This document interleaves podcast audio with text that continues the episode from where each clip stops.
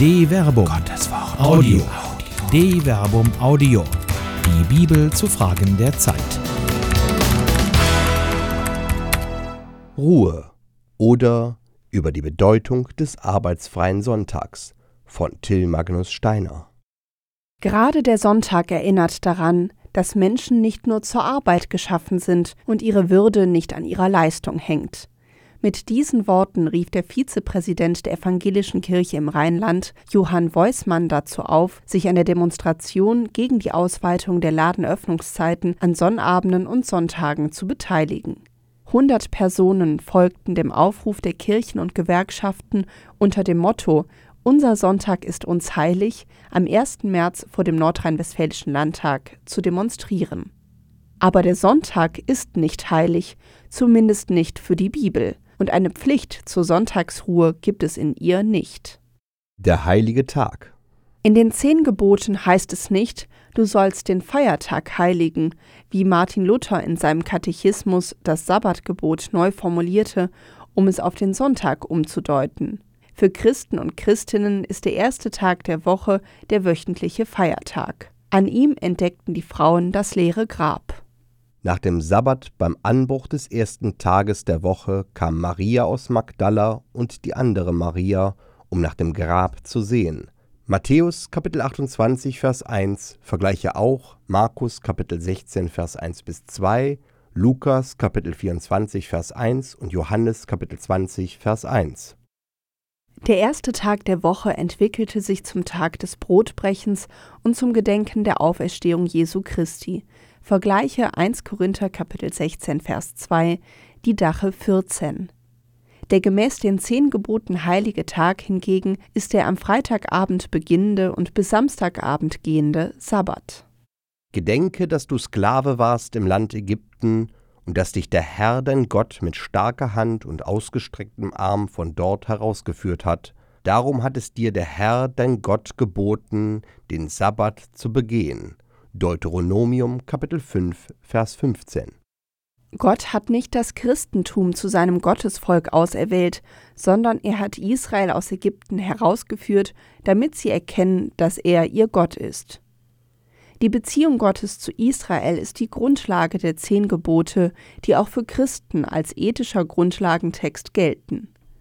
Der erste Satz der zehn Gebote lautet ich bin der Herr dein Gott, der dich aus dem Land Ägypten geführt hat, aus dem Sklavenhaus. Deuteronomium Kapitel 5, Vers 6.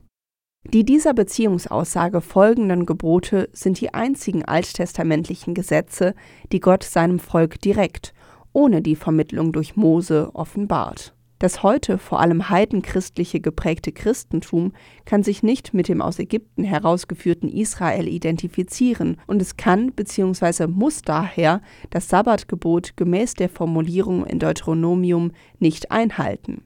Das ändert sich auch nicht, wenn man die Fassung des Sabbatgebotes in den zehn Geboten im Buch Exodus näher betrachtet.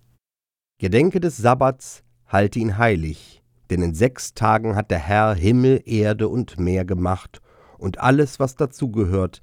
Am siebten Tag ruhte er. Darum hat der Herr den Sabbat gesegnet und ihn geheiligt. Exodus Kapitel 20, Vers 8 bis 11. Vergleiche auch Genesis Kapitel 2, Vers 2 bis 3. Angeredet ist auch hier Israel und nicht die gesamte Menschheit. Aber die Begründung für die Heiligung des Sabbats ist eine andere. Gott hat diesen Tag geheiligt und daraus folgt die Forderung, diesen Tag selbst durch Ruhe zu heiligen. Hier ist die Begründung nicht Israel spezifisch, sondern das Arbeitsverbot am Sabbat ist schöpfungstheologisch begründet. Das heißt, Gott hat bei der Schöpfung einen Sieben-Tage-Rhythmus als Grundlage der Woche eingeführt und den siebten Tag als krönenden Abschluss festgelegt.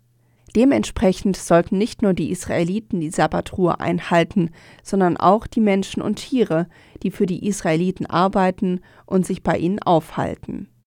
Der siebte Tag ist ein Ruhetag, dem Herrn, deinem Gott geweiht. An ihm darfst du keine Arbeit tun. Du und dein Sohn und deine Tochter, dein Sklave und deine Sklavin und dein Vieh und dein Fremder in deinen Toren.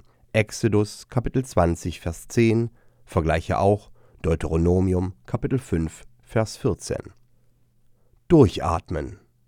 Der Sabbat ist im biblischen Israel ein Grundrecht, das sowohl Arbeitskräften als auch Arbeitstieren zusteht und keine Standesunterschiede kennt. Es handelt sich dabei nicht um eine Vertragsvereinbarung zwischen Arbeitnehmer und Arbeitgeber. Zum Beispiel in altbabylonischen Vertragstexten wird festgelegt, dass ein Arbeiter drei Ruhetage pro Monat erhält. In den alttestamentlichen Gesetzen ist der Ruhetag keine Vertragsvereinbarung und kein individuelles Recht, sondern ein gesellschaftlich festgelegter Lebensrhythmus zum Schutz der arbeitenden Menschen und Tiere. Im Hintergrund der theologischen Ausdeutung der Sabbatruhe in den zehn Geboten steht vielleicht Folgendes im Buch Exodus zu findendes Gesetz.